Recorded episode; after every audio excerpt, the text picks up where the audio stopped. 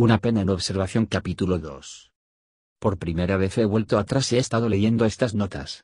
Me he quedado horrorizado. Por la forma en que he venido hablando, cualquiera tendría derecho a pensar que lo que más me importa de la muerte de H son sus efectos sobre mí mismo.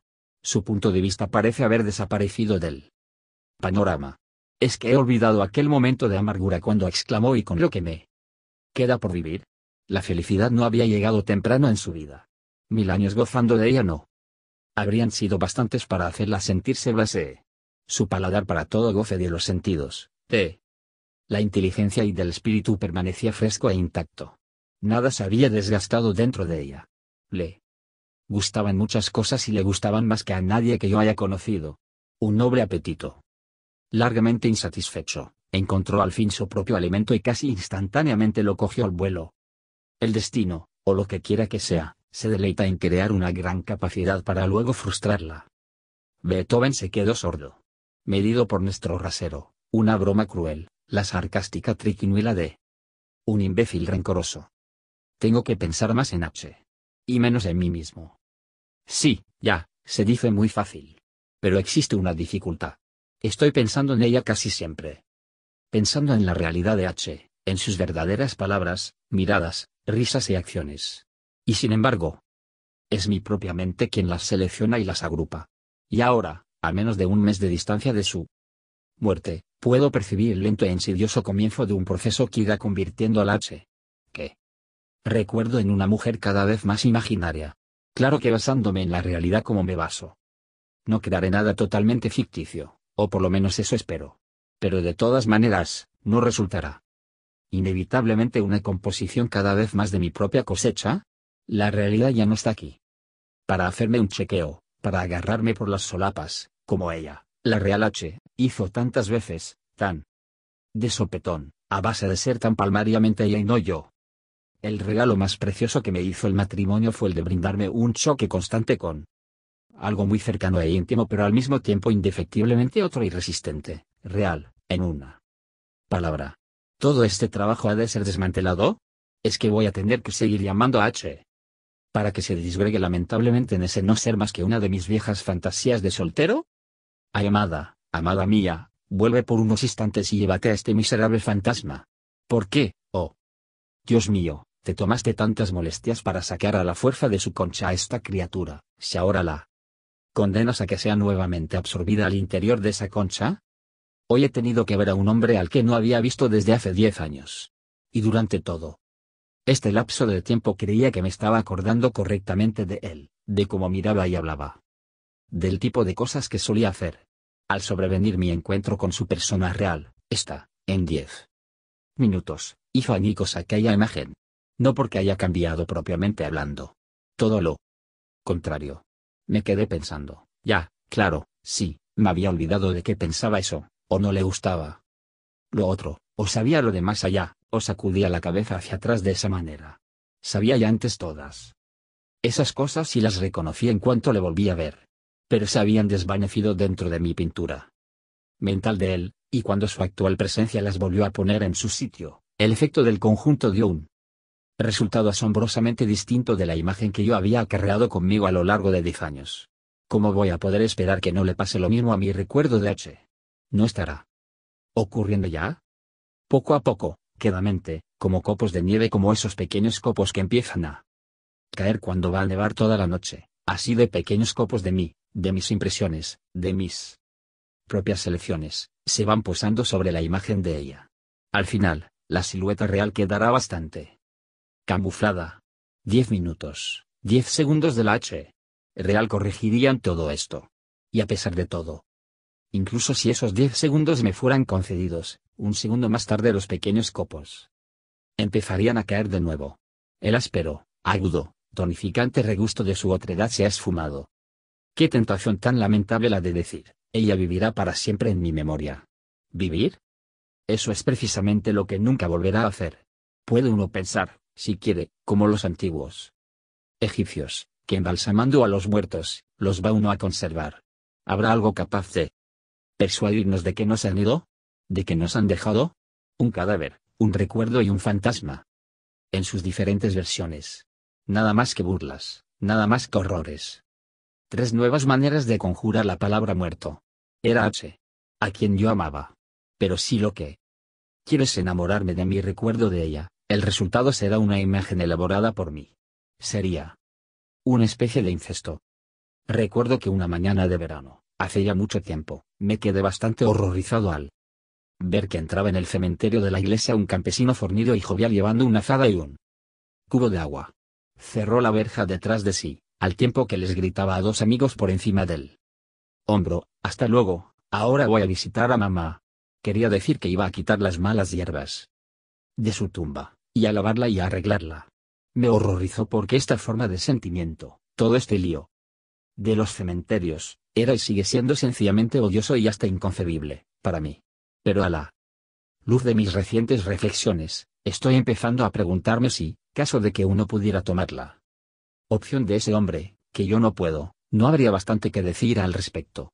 La madre se había convertido para él en una cama florida de seis pies por tres. A eso se reducía el símbolo de ella, su relación con ella. Visitarla era cuidar de eso. Y después de todo, ¿no será mejor eso, en cierto sentido, que preservar y acariciar una imagen elaborada en el recuerdo? La tumba y la imagen tienen una función equivalente como lazos con lo irrecuperable y como símbolos de lo inimaginable. Pero, en el segundo caso, se añade el inconveniente de que la imagen hace lo que uno le mande. Sonreirá o fruncirá la frente, será tierna, alegre, descarada o discutidora, según se lo vayan pidiendo a mis humores. Es una marioneta cuyos hilos manejo. Claro que todavía no. La realidad aún está demasiado fresca. Todavía, gracias a Dios, una serie de recuerdos genuinos y totalmente involuntarios pueden irrumpir para arrancarme esos hilos de las manos. Pero la fatal obediencia a la imagen, mi insípida dependencia de ella, está condenada a aumentar. Y por otra parte, la tumba florida es un obstinado, resistente y a veces insoluble pedazo de realidad, tal como sin duda lo sería aquella madre en vida. Como lo era H. O mejor dicho, como lo es. Puedo asegurar honestamente que H. Ahora ya no es nada, la mayoría de la gente con quien hablo, en el trabajo, me refiero, seguramente pensará que ella no está. Porque, naturalmente, no serían capaces de profundizar en mi punto de vista. O por lo menos no en él. De ahora. ¿Qué pienso en realidad? Siempre he sido capaz de rezar por los demás muertos, y todavía lo hago, con algo de fe. Pero cuando intento rezar por H, me sobresalto. La confusión y el trastorno se me vienen encima. Tengo una cadavérica sensación de irrealidad, de estar hablando al vacío sobre una intelequia. Las razones de la diferencia están muy claras. Nunca sabe uno hasta qué punto cree en algo. Mientras su verdad o su falsedad no se conviertan en un asunto de vida o muerte. Es muy fácil decir que confías en la solidez y fuerza de una cuerda cuando la estás usando simplemente para atar una caja. Pero imagínate que te ves obligado a agarrarte a esa cuerda suspendido sobre un precipicio. Lo primero que descubrirás es que confiabas demasiado en ella. Pues con la gente pasa igual. Durante muchos años yo habría jurado que tenía una confianza absoluta en B. R. Pero llegó un día en que tuve que plantearme si confiarle o no un secreto realmente importante. Eso arrojó una luz totalmente nueva. Sobre lo que yo llamaba fiarme de él. Me di cuenta de que no existía tal confianza. Solamente un riesgo real atestigua la realidad de una creencia. Seguramente la fe creo que será fe, que me permite rezar por los otros muertos me ha parecido fuerte solo porque no me ha importado en realidad, o al menos no de una forma desesperada, que existieran o no. Aunque creyera que me importaba. Pero existen además otros inconvenientes. ¿Dónde está ella ahora? Lo que quiere decir es, ¿en qué sitio está en este mismo momento? Pero si H. No es un cuerpo y el cuerpo que yo amaba no. Cabe duda de que ya no es ella, H. No está en ninguna parte en absoluto. Y este mismo momento. Es una fecha, un punto, en nuestras series de tiempo. Es como si se hubiera ido de viaje sin mí y yo. Dijera, me pregunto si estará en Euston ahora. Pero a no ser que ella avance a 60 segundos por minuto, recorriendo esta misma línea de tiempo por la que vamos viajando los seres vivos, ¿qué sentido tiene decir ahora? Si los muertos no están en el tiempo, o por lo menos en nuestra clase de tiempo, ¿hay alguna diferencia notoria, cuando hablamos de ellos, entre era, es y será? La gente buena me suele decir, está con Dios. En cierto sentido, esto es lo más probable. Ella. Como Dios, es incomprensible e inimaginable. Y, sin embargo, yo encuentro que esta cuestión, por importante que pueda ser en sí misma, no lo es tanto, a fin de cuentas, en relación con la pena. Vamos a suponer que las vidas terrenales que ella y yo compartimos durante unos pocos años no sean en realidad más que el fundamento, el preludio o la apariencia terrena de otros dos algos inimaginables, supercósmicos y eternos. Estos algos podrían ser representados como esferas o globos. Por donde el plano de la naturaleza los atraviesa, aparecen como dos círculos o rebanadas de esfera. Dos círculos que se tocaban. Pues bien, estos dos círculos. Y sobre todo el punto en que se tocaban, es lo que realmente echo de menos, de lo que tengo hambre. Por lo que evoluto, me decís, se ha ido. Pero mi corazón y mi cuerpo están gritando vuelve. Vuelve. Vuelve a ser un círculo que toca al mío en el plano de la naturaleza. Esto es imposible. Claro, ya lo sé. Sé que la cosa que más deseo es precisamente la que nunca tendré. La vida de antes. Las bromas, las bebidas, las discusiones, la cama, aquellos minúsculos y desgarradores lugares. Como un mes. Desde cualquier punto de vista que se mire, decir H. Se ha muerto es decir todo. Aquello se acabó. Forma parte del pasado. Y el pasado es pasado, que no otra cosa quiere decir el tiempo, porque el tiempo en sí mismo no es ya más que otro nombre de la muerte, y el mismo cielo. Una región donde han ido a parar las cosas de antaño, al fallecer. Punto, de la verdad, de la religión, y os escucharé de buen grado. Háblame de los deberes. De la religión os escucharé sumiso. Pero no vengáis a hablarme de los consuelos de la religión, o tendré que sospechar que no habéis entendido nada. A no ser, claro, que creáis a pies juntías en todo ese galimatías de las reuniones familiares en él. Más allá descritas en términos totalmente terrenales. Pero todo esto es contrario a las sagradas escrituras, está sacado de malos himnos y litografías. No existe en la Biblia una sola palabra acerca de ello. Y suena hueco. Sabemos que no puede ser así, que la realidad nunca se repite. Nunca. Cuando se nos quita una cosa, se nos devuelve exactamente la misma cosa. Que bien se las arreglan. Los espiritualistas para poner cebo a su anzuelo. Las cosas en ese más allá no son tan diferentes. Después de todo, también se fuman puros en el cielo. Eso es lo que a todos nos gustaría. La restauración del pasado feliz.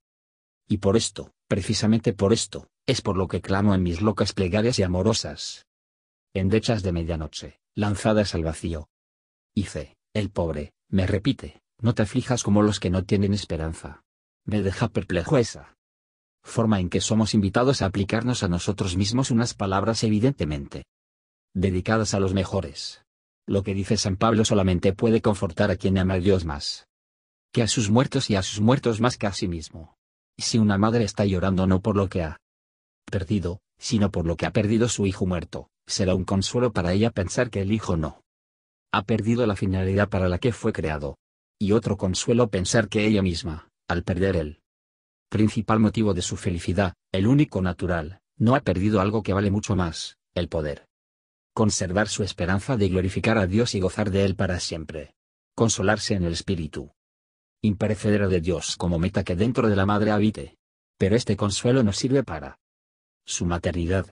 Lo específico de su felicidad maternal tiene que darlo por perdido nunca ya, en ningún sitio ni en ningún tiempo, volverá a sentar a su hijo en sus rodillas, ni a bañarlo, ni a contarle un cuento, ni a hacer proyectos para su futuro, nunca conocerá a los hijos de su hijo. Me dicen que H. Ahora es feliz, me dicen que descansa en paz. ¿Qué les hace estar tan seguros de esto? No quiero decir que yo tema lo peor. Casi sus últimas palabras fueron, me encuentro en paz. Con Dios. No siempre lo había estado. Y ella nunca mentía. No era fácil engañarla, y menos todavía. Cuando el engaño redundaba en su propio provecho. No es eso, pues, lo que quiero decir. Pero, ¿cómo? ¿Pueden estar seguros de que la angustia acaba con la muerte? Más de la mitad de los cristianos del mundo, y millones de seres en todo Oriente, piensan de otra manera. ¿Cómo pueden saber que descansa en paz? ¿Por qué la separación, ciñéndonos solo a ella? esa separación que es agonía para el amante abandonado, ¿habría de ser indolora para el amante que nos deja? porque ella ahora está en las manos de Dios. Pero si esto fuera así, tendría que haber estado en manos de Dios todo el tiempo, y yo he sido testigo del trato que esas manos le dieron en la tierra. ¿Van a volverse más cariñosas para nosotros justo en el momento en que nos escapamos del cuerpo? ¿Y por qué razón? Si la bondad de Dios no es consecuente con el daño que nos inflige, una de dos, o Dios no es bueno, o no existe, porque en la única vida que nos has dado conocer nos golpea hasta grados inimaginables, nos hace un daño que supera nuestros más negros presagios. Y si Dios es consecuente al hacernos daño, puede seguirnoslo haciendo después de muertos de una forma tan insoportable como antes. A veces resulta difícil no decir, Dios perdona a Dios, y otras lo que resulta difícil es llegar a decir tanto. Porque Él, si nuestra fe no nos engaña, no fue tal cosa lo que hizo. Se crucificó a Él mismo. Vamos a ver, ¿qué adelantamos con las evasiones? Estamos atrapados y no podemos escapar. La realidad, mirada cara a cara, es insoportable. ¿Y cómo y por qué una realidad de este tipo ha florecido, o se ha enconado, por doquier hasta dar en el terrible fenómeno que llamamos conciencia? Porque ha producido seres como nosotros capaces de verla y de retroceder con repugnancia una vez que la han visto? Y lo que es más raro todavía, ¿quién va a tener ganas de verla y tomarse la molestia de sacarla a la luz, si nada nos obliga a hacerlo, si a su vista se abren incurables llagas en el corazón? ¿Quién?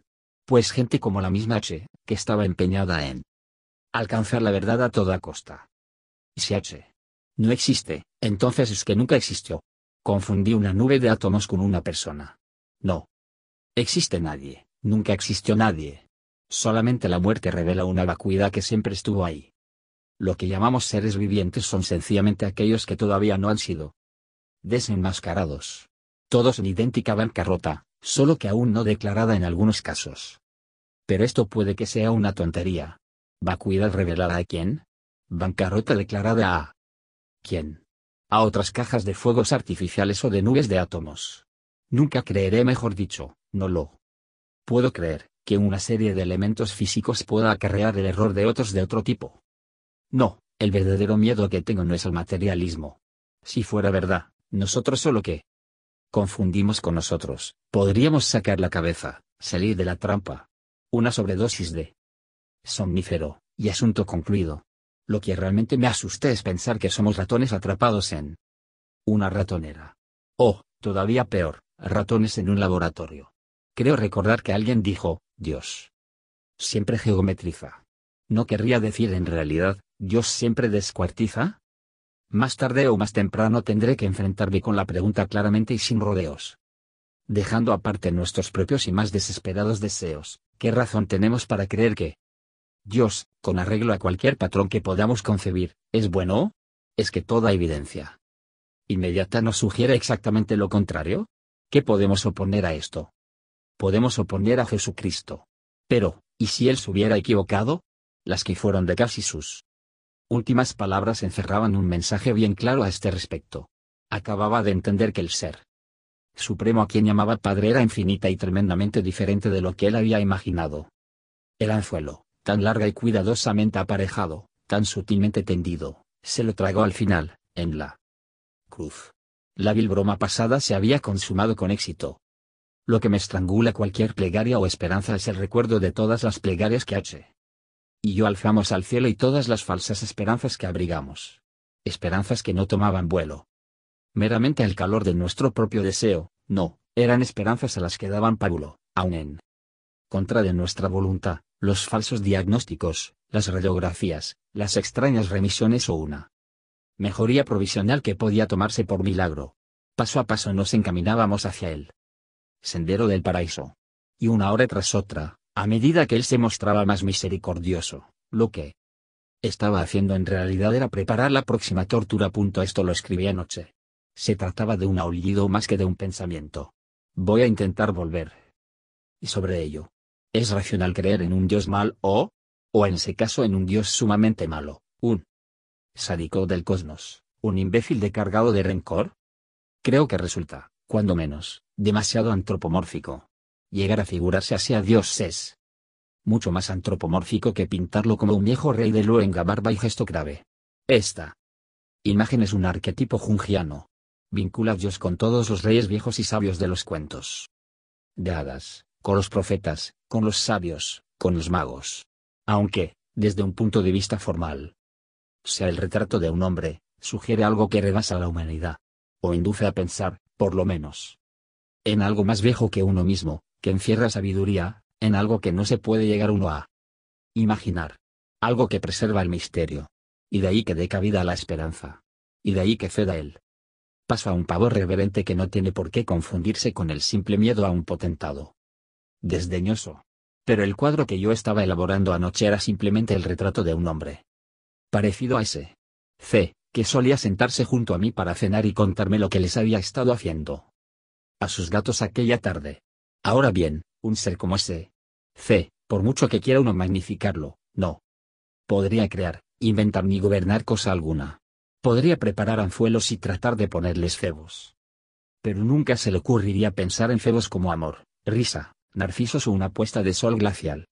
¿Cómo iba a inventar un universo si no pudo crear una broma, ni un saludo, ni una disculpa, ni un amigo? ¿O es que vamos a acoger en serio la idea de un dios malo, colándose por la puerta trasera, a través de una especie de calvinismo llevado a sus extremos? Se nos podrá decir que somos seres caídos y depravados. Tan depravados que nuestra noción de bondad es inoperante, menos que nada. El mero hecho de que pensemos en algo bueno, encierra presunta evidencia de su real maldad. T. Hecho Dios y en eso se revelan verdaderos nuestros más crudos temores, posee todas las características que atribuimos a los malos, irracionalidad, vanidad, revanchismo, injusticia, crueldad. Pero todos estos puntos negros, tal como aparecen ante nosotros, son realmente luminosos. No es más que nuestra depravación lo que hace que nos parezcan negros. ¿Y entonces qué? A efectos prácticos y especulativos, eso es como borrar a Dios de la pizarra. La palabra bueno, aplicada a él, se vacía de sentido, se vuelve abracadabra. No hay razón para que le obedezcamos. Ni siquiera para que le tengamos miedo. Es verdad que tenemos sus amenazas y sus promesas. Pero, ¿por qué habría que tomárselas en serio? Sí, desde el punto de vista, la crueldad. Es algo bueno, decir mentiras también puede ser bueno. Y aunque fueran verdades, ¿con eso qué? Sí. Las ideas de Dios sobre lo bueno son tan diferentes de las nuestras, lo que él llama cielo bien puede corresponder a lo que nosotros llamaríamos infierno, y viceversa. Y por último, si carece hasta tal punto de sentido en sus mismas raíces, o dándole la vuelta, si nosotros somos tan absolutamente imbéciles, ¿qué más da ponerse a pensar en Dios que en otra cosa cualquiera? El nudo se afloja. Cuanto más intenta uno apretarlo. Porque le doy cabida en mi mente a tanta basura y bagatela. ¿Acaso espero que disfrazando de pensamiento a mi sentir, voy a sentir menos intensamente? ¿No son todas estas notas las contorsiones? Sin sentido de un hombre incapaz de aceptar que lo único que podemos hacer con el sufrimiento es aguantarlo? Un hombre empeñado en seguir pensando que hay alguna estrategia, que es cuestión de encontrarla, capaz de lograr que el dolor no duela. Pero en realidad da igual agarrarse crispadamente. A los brazos del sillón del dentista que deja las manos reposando en el regazo. El taladro taladra. Igual. Y la pena se sigue sintiendo como miedo. Aunque tal vez fuera más exacto decir que como un suspense. O como una expectativa. Eso es. Es como estar colgado a la espera de algo que va a pasar. Esto confiere a la vida una sensación permanente de provisionalidad. Parece como si no valiera la pena empezar nada. No soy capaz de encontrar asiento, ando afogado y nervioso, bostezo. Fumo muchísimo. Antes nunca llegaba a tiempo para nada. Ahora no hay nada más que tiempo. Tiempo en estado casi puro, una vacía continuidad. Éramos uña y carne. O, si lo preferís, un solo barco. El motor de proa se fue al garete. Y el motorcito de reserva, que soy yo, tiene que ir traqueteando a duras penas hasta tocar puerto. O, mejor dicho, hasta que acabe el viaje. ¿Cómo voy a poder alcanzar el puerto? Más que una orilla. Resguardada, lo que hay es una noche oscura, un huracán ensordecedor, olas gigantes que se te echan encima y el oscilar en el naufragio de cualquier luz que brilla en tierra. Así era la recalada de H. Y también la de mi madre. Me refiero a su forma de avistar tierra, no a su forma de llegar. Gracias por escuchar y si te gustó esto, Suscríbete y considera darle me gusta a mi página de Facebook y únete a mi grupo Jesús Answers Prayer.